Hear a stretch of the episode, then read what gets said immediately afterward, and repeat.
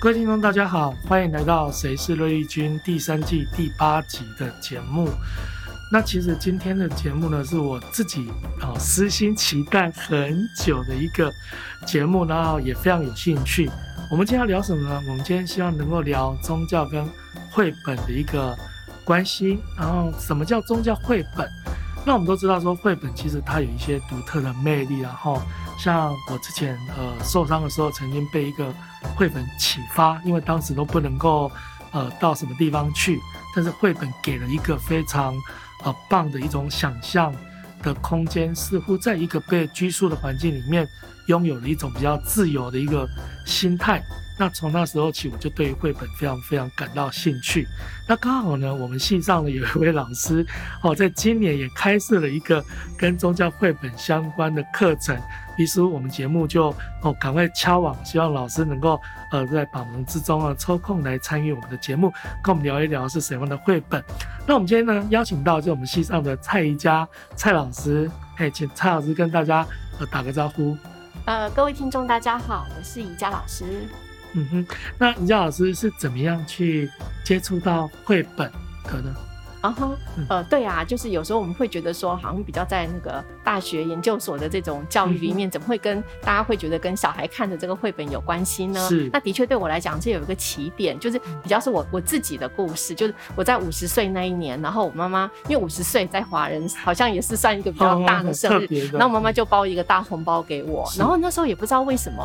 就把妈妈包给我的红包，我就是呃就全部拿去买绘本，然后那个那大概那是五年前的时候。好，那呃，那个阶段其实也是我会看到说，就说呃，就是投入这个绘本创作的作者越来越多，然后所以就是会有很多很棒的作品，跟我小时候比较像是呃买给小小孩子或是跟小孩共读的那种比较给孩子的，其实是。不太一样，对，等于说，所以等于说，有点对我来讲，有一个那个五十岁的那个时候的生命，然后就说，哎，好像忽然间发现了这样一个绘本的一个一个很广阔丰富的这样的世界，哈、嗯，是有一个这样的机缘、嗯。那我刚刚提到说私心期待原因是因为，呃，我我其实几年前接系主任的时候，嗯、那时候第一次收到那宜家老师送的一个呃绘本，讲那个夏天的，天然后就突然觉得哇，这个。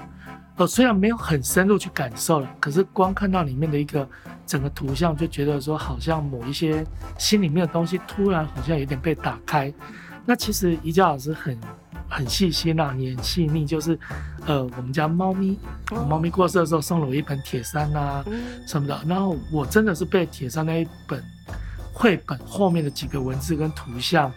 然后第一次承认说，其实我很想念那个猫咪。那从此之后，我发现，绘本的确有它一个很特殊的魅力，所以今天特别请了宜家老师来。那之前我们也开玩笑说，如果我做恐怖电影，宜家老师要开绘本的课，那果然在今年也开成了这个课程。那是不是透过今天这个节目的机会呢？宜家老师刚刚也提到绘本的部分，可不可以再跟我们多聊一下？就是说，那什么叫宗教绘本呢？啊哈，呃，其实这本绘本可能是一个比较简单的那个，就是说等于说我们会看到说绘本它其实是可以呃呃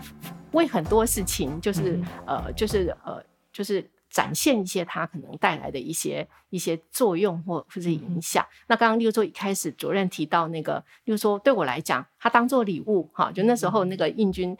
啊，老师刚接主任，然后买那个秦昊史郎的那个夏天来了哈，然后那时候就是那个有点用那个春夏秋冬的意涵，那觉得说呃之后戏上在印军的带领之下要。走入一个一个有如盛夏的灿烂哈，有一个那样的意味。然后宋英军那个铁三呐哈，那个作者他自己也经历过那种很深爱的那个猫咪离开的经验，这样哈。那绘本它本身就是一个，就是说好像可以借由图像跟文字的合奏，然后一起就他们合合作创造出某种你只有文字或者有图像的时候，可能没有办法说出来的那种那种故事哈。那刚才讲宗教绘本的时候，其实它的呃范围可能也很广，就我们待。会要谈的那个比较是说，它如何运用在一个比较当代多元文化、宗教文化这样的背景之下的这样相关的一个著作。那呃，不过我们现在可能看到比较多绘本的应用，可能比较像放在这种呃生命教育或是生死学当中也也有哈，就是那个就会跟一些比较生命的阶段转化相关的一些。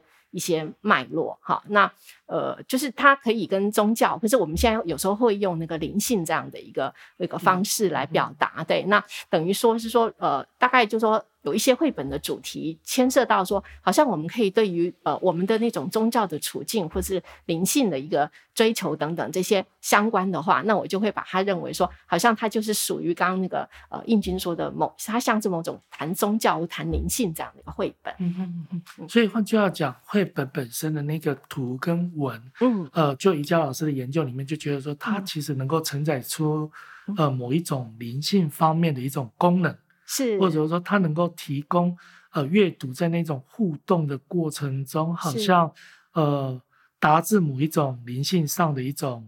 呃能说目标吗？也不是目标，就是这样的一个效果。对我来讲，比较像某种启发。哈、嗯，我刚刚一开始用图文的那个呃，就是互动，这听起来像是二重奏哈。可是那个那个绘本的一个蛮特别，就是说。呃，刚我们在录之前有稍微讲到说，它跟现在有些影片或动漫可能不太一样，就是说，绘本它会需要那个，我刚刚用了一个读者的那个参与，他的 engagement 哈、嗯，就有的人会说，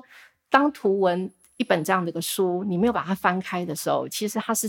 还停在那里或死在那里，嗯嗯、可是唯有透过你的阅读、你的参与，嗯、它里面的很多东西才活了过来。嗯、所以，也许我刚刚用的呃二重奏的比喻，它也许是一种三重奏，好、嗯，就是说借着那个读者，然后进去的那个进去跟这个图像跟文字出来舞动，然后它才就在那个时刻，其实它的意义才开始长出来。嗯、那所以刚刚说呃绘本。我刚刚用了一个启发，好像它就是一个，它是某种好像类似一个喷泉的东西，我可以从这个喷泉里面，然后得到某一种某一种，对，就我们刚刚在讲的，可能对于呃宗教或是灵性的的启发。嗯哼嗯哼，所以它就是一种呃，从某角度来讲，就是一种从二 D 能够引导 到三 D，可那个三 D 不仅是一个图文方面的一个三 D，同时也是参与者这一个读者是本身被非常需要读者的参与。嗯，对，嗯，那呃，我想今天宜家老师应该有带来一些相关的读本，嗯、哦，宗教方面的读本，可不可以给我们介绍一下呢？是我这我这次其实比较不是往它一般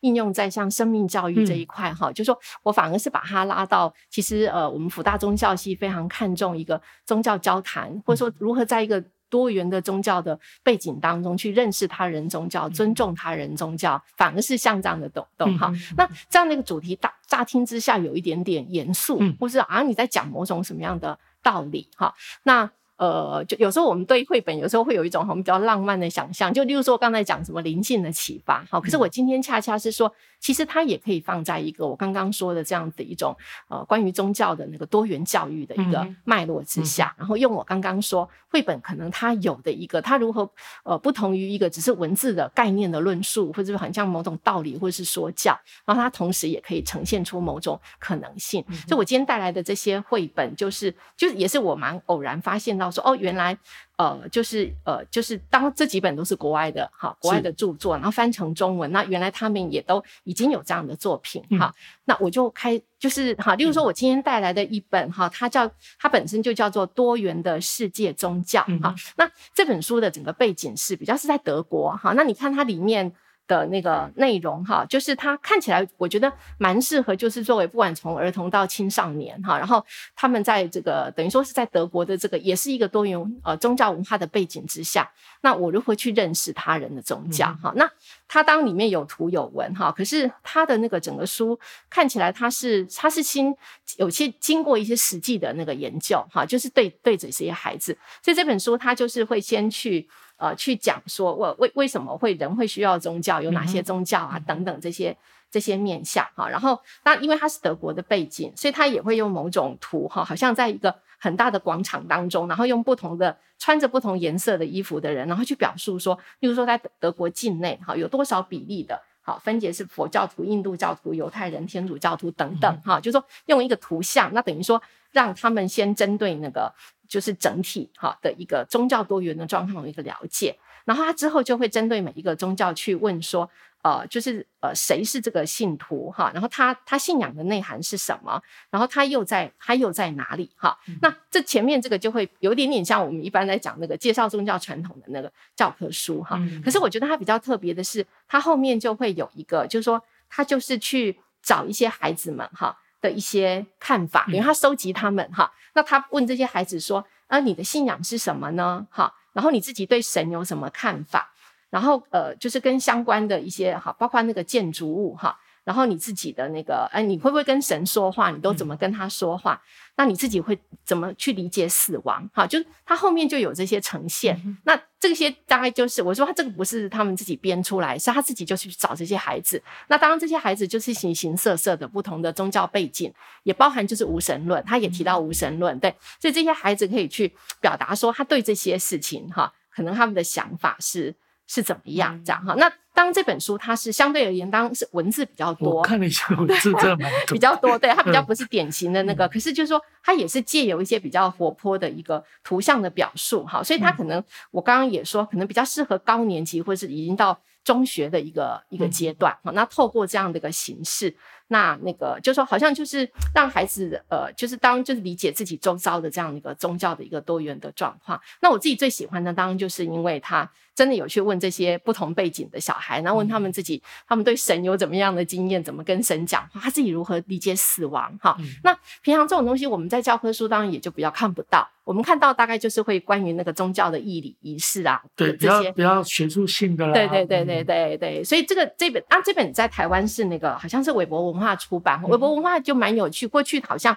他出了蛮多，其实是比较像是社会科学、社会学的书。可是近年来，这个出版社开发了很多比较这个绘绘本的那个哈的工的的出版。然后它其实有另外一个系列，就是比较是属于那个历史现场的系列，那个我觉得也很棒，就是说。呃，就是呃，不只是一种想象的故事哈，就是那个透过绘本的一个途径，然后，例如说最近有很多那种比较像是流亡离散的这个主题哈，啊、因为在某种战争或是政治的那个状况之下，嗯、之下对，嗯、所以它其实也有呃这样的一个叫做历史现场的系列，嗯、我觉得就是说也都很值得推荐哈。嗯、对，那刚刚这个就比较像是说，好像比较直接的去谈一个宗教的一个多元的处境哈、嗯。对，那。我这边那个还有还有就是呃，另外另外两本哈，它其实就比较也是在谈说那种宗教之间的那个冲突啦哈。嗯、那其中的一本一样，它这个作者是德国德国的那个呃背背景的人哈，嗯、然后他就那个。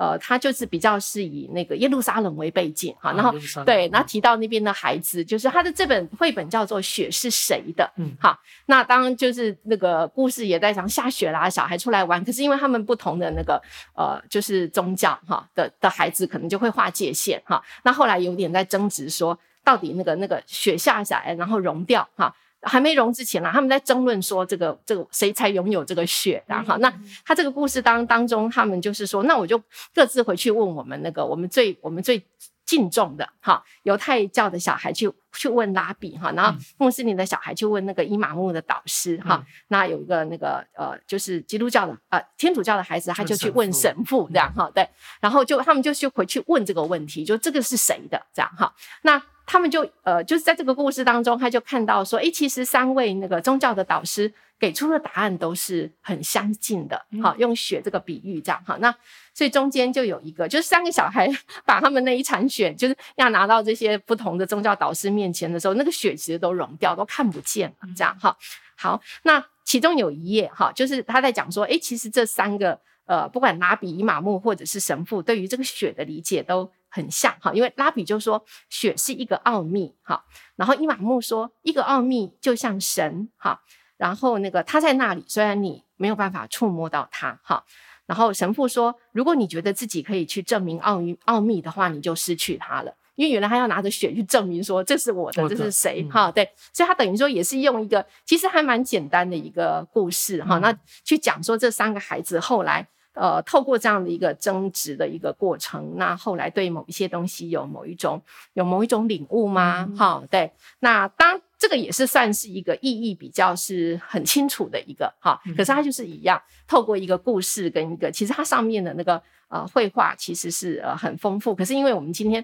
是在空中讲话，所以比较没有 办法呈现图像的部分。对，对嗯、那另外一个跟这个类似的一个主题，它叫做容得下你，容得下我。哈、嗯，那这本的那个，它其实是在一个英国的一个呃出版童书很有名的一个 li li 呃，就是一个小猫头鹰哈的那个 Little Owlie 那个那个 publisher，然后呃，可是它的作者是那个呃，就是伊朗。伊朗的一个女性的一个作者哈，那这本书叫做《容得下你，容得下我》哈。那呃，我这边特别想要跟大家讲，就是讲那个这个作者给读者的话，因为他就会刚好跟我们这一阵子在发生的事情，那个战争就很大的关联哈。就是说，他说他说有一天我突然受够了日常琐事，然后我就呃瘫在电视机前的沙发，拿起三明治咬了一大口。然后跟平常一样，电视新闻又报道着某些国家为了争夺领土吵闹不休，哈。然后他说，这原来其实是属于地球的土地，哈。突然间我一点都不饿了，哈，我就把剩下的三明治摆在一旁的桌子上。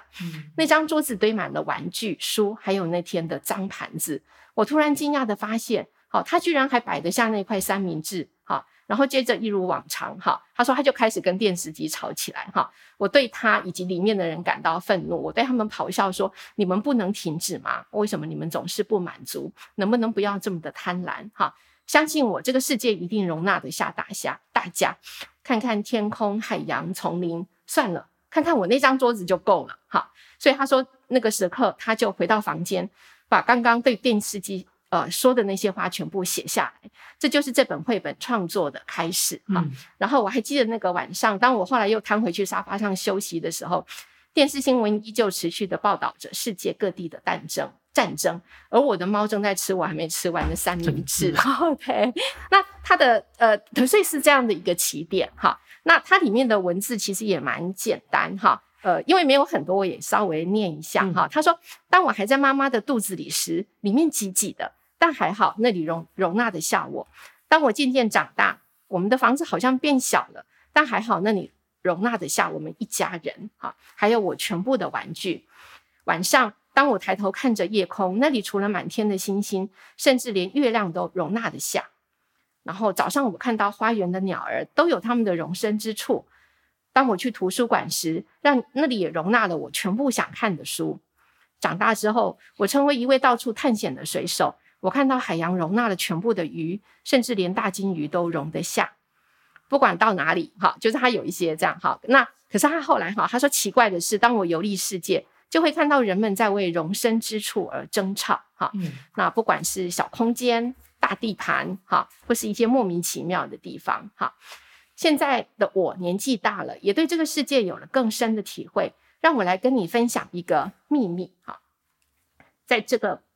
美丽的世界上，如果我们可以被对别人多一点包容，多一点爱，不论身在何方，都会容得下你，容得下我。哈，其实这很简单的绘本的文字特色就是很简单。好、嗯，那那个可是好像又呃，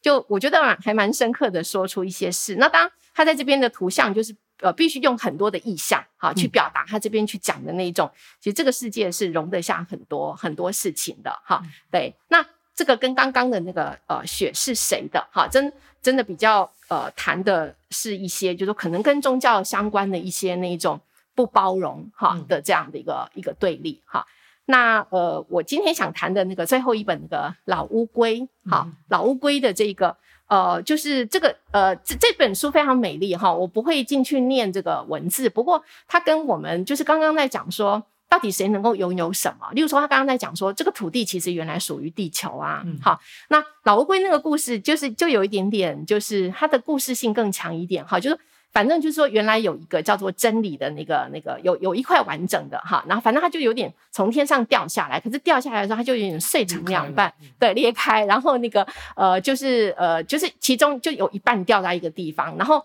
呃，就是就是打，就是有人经过看到，然后一开始。动物看到的时候，我就觉得哇，这个发光的东西好漂亮，把它捡起来。然后那个可是动物好像有某种辨识能力，动物就会说：“哎，这个不对，就是说这个不是，这个不完整。”哈，那动物就把它丢掉。可是最后就是有一个人经过捡到了哈，然后他就把它视为珍宝哈，他就会觉得哇，我捡到了真理这样。那故事当然就是后来就是有人就是为了要争夺这个真理哈，然后就这样子那个冲突等等。那反正故事当然有一个最主要角色是一个小女孩啦哈。那小女孩对于人的这样子的一种争执不休啊，战争为了争夺真真理而有的那个哈。然后反正他就是在故事当中，他就开开启了一个旅途去找一个老乌龟哈。对，那等于说他在老乌龟那边就是认识到，就是知道说其实那不是一个完整的真理，可是。捡到它的人都想要去拥有它，哈、嗯，而且认为说，随着对于这个真理的拥有，他们就同时拥有很多的一些一些权利啊等等这些，哈，对，所以那个故事的那个就是小女孩等于说好像接受了这个老乌龟的一个教导之后，然后带着某一种她的那个明白回来。那其实那时候老乌龟给了她另外一半，就是那个真理原来掉的另外一个 piece，这样，对对对对，那。那个故事当中，就是最后就是说，原来那个掉了一半哈，当捡被人类捡去，然后人类把它视为珍宝的那个上面是写的是说 “You are loved”，你是被爱的，好，就这样子哈。可是动物都知道说这个不是全部的真理，这样哈。那在那个故事的的那个最后哈，那个小女孩拿到的那一片哈，呃，她就是说呃，and so are they，他们也是。不是只有你是被爱的，大家都是被爱的。对对，然后他说，当这个这一块真理的两个碎片可以结在一起的时候，人们又重新可以回到风中去聆听真理，从溪水当中，从天空当中，不再认为说好像真理只是有某一种好像呃比较被固着的形式哈，所以人们开始懂得再去聆听自然当中给予的真理，这样哈，对，那。这个故事，我觉得它就比较，就比较像那个绘本在讲故事哈，就好像用某一种比较，它可能也不是叫寓言，反正就是一一样，就是一个故事，故事的一个一个方式去承载某种、嗯、某种认识哈。那这个绘本我有呃之前在教那个宗教交谈的时候，我也会用这个东西来跟同学讲，然后我会让他们做故事接龙哈，就是说我先让他们看说那个。呃，You are loved。好，那你猜它 missing 的那个 missing piece 是什么？它上面是写什么？什么东西才可以跟这个你是被爱的？呃，构成一个比较完就是完整的。对，那同学就会写一些他们自己的东西，就是好像可以来设计一些小小活动啊。哈，对对。那那个老乌龟的这个，我觉得其实也很大。就是说，如果我们刚刚在讲说那个有某一种那种呃，就是冲突，或者说其实。对于拥有、占有或是力量的权利的那样子的一种追求，其实，其实我们看到蛮多，他很容易以宗教之名、以真理之名、以正义之名，哈，对。可是，可能我们拿到拿在手上的那个，其实只是一个部分的一个一个道理，这样哈，对。那虽然这些故事都。都是是比较简单哈，没有那么复杂的这些论证哈。可是我觉得就是说，就是我刚刚说的，因为它是透过一个比较绘本的这样的一个形式哈。那今天比较可惜，就没有办法呈现那个图像。图像对，那要不然那个图像呃，其实常常那个我我看到有一些那个他在做图像的创作的这个哈，因为绘本的呃创作过程常常其实是先有文字啦哈，然后那个才呃。才去插插画，插画常常是比较后来，当然也有一些例外哈。然后那个呃画图的人，他们就在他们就常常在讲他的心境，就是说他要想办法去，就是说呃说他不只是想追随文字，他想说出一些就是说。好像文字还没有办法抵达的某一些某一些地方，对对对对对，所以在在刚刚在讲说读绘本的时候，其实常常是可以透过一个某种图像的那个那个进入那个那个世界，协助进入或者说共共呃交流式的一个一起进入的对对，然后从而对某一些事情有了一种有一种明白，嗯，好，是这是刚今天想要跟大家分享的这些绘本，嗯，很棒。那因为宜家老师刚刚在讲绘本的时候那种。专注度跟投入度啊，非常非常高啊！哦，是。我这边反而有点想回头再来询问一些问题，就是，哎、欸、那宜家老师是怎么开始接触绘本？因为刚刚提到是说，因为有一个红包，对，妈妈，你拿红包去买了很多很多绘本，对对，对。在这之前有没有一些接触绘本的经历？当小孩子比较小的时候，就那个好会也会对这个创作感到。呃，有有兴趣哈，可是那那时候就是说，绘本在比较一开始的发展，好像它就有一种比较想要是教化儿童，嗯，比较那那一种目的哈。那反而有时候就是说，太过于道理化，或是那种寓言哈，只是在讲某种道德故事，或者说教对，或者说在教小孩一些日常生活能力哈。可是当我从呃比较过去在那个。呃，跟小孩阅读的时候，的确也有看到很多很会说故事的绘本，哈、嗯，就我觉得绘本可能对我来讲有一个很蛮关键的一个，就是他说出了一个故事，哈、嗯，对，故事这件事情，我觉得对于人的活着，好像是一个很很重要的，哈、嗯，对，所以我我常常其实其实用故事这个角度，就他如何说出了某种故事，那、嗯、这个故事如何去，就我刚刚说启发了对某些事情的一些，他好像召唤了一些思想。在那个过程里面，那个启发好像把某些东西尝试给叫出来，把某些经验给尝试连接过来的那种感觉。对，所以刚刚例如说，呃，印军在问我那个起点哈，我其实刚好在这一三月即将要，呃，有一个台湾有一个儿童文学的一个刊物叫《火金菇》，灰金菇哈，对，那他这一期的主题好像就是那种给成人的绘本，对，那那个呃，他们就有邀请我写一篇。就是因为我有一次在一个呃绘本的分享，也是提到妈妈送我那个红包，然后他就说，诶、欸，他觉得好像有一个我跟妈妈之间的故事哈、嗯，所以我在这一期的那个火金菇，我就写了一篇妈妈最后在临终病房那呃加护啦加护病房那四十九天，然后我如何带进去一本一本的绘本，跟妈妈跟她共度她，当然那时候不知道是她最后的时光，嗯、可是绘本真的给了我们一个呃我我原来的那个主题是把它叫做静谧的所在。好，就说它让我们暂时离开那种好像人对死亡的恐惧，或是医院的那种冰冷哈、嗯，死亡的威胁等等。可是绘本把我们带到一个我们可以共同分享的安静的所在。嗯、我那篇文章就是在写那那一阵子带进去的那些绘本，然后如何跟妈妈分享这样哈、嗯。对，就是这个。不过现在还在那个就是呃出版的过程哈、嗯。不过刚好就是三月的时间。那这也让我 想到，好像这很像。呃，于德伟老师写的那个，好像在病房里面形成的某一种。他他用巴达耶就讲那个圣世界有没有？哦、是，对，就好像透过那个交流，刚刚余老师在讲说那个时间那个时空好像，对，透过绘本就有一个不同的感觉。他真的是开启了某一种，或是于德惠老师想要讲某种非现实。嗯，哈，对，他不再是一个，因为我们日常有时候现实很沉重，而且很单一哈、嗯。可是其实我们宗教也常常在讲说，现实不会是只有这样。宗教常常就是想要指出某种幽微的、我们平常看不见的某种真实的所在。嗯，那。对我呃，刚刚在说跟妈妈共度的那个最后，其实就是呃，其中有一部分就是借着绘本的这个途径，然后我们一起进入了那个世界，这样。所以在那个过程当中，其实死亡的意义也被改变了。什么样叫做活着也改变了哈？就是呃，不过对，今天主题不是讲这个，只是刚刚想到说在讲那个绘本给自己的一些呃启发。其实刚刚讲这些东西都非常非常很棒，也非常非常美啦。那我们刚刚其实录音前，我还在跟宜家老师说，哦，当然今天的主题主要是谈宗教跟绘本哈。那让宜家老师来介绍一些，那希望之后能够呃也敲完哈，我们也有一些其他的可能性，比如说我们刚刚提到妖怪，对，我自己就对妖怪那个就很有 很有兴趣，因为他那个绘本里面妖怪创的对象也是一样，就是小孩。对，那小孩子超爱妖怪，对对，也很爱鬼。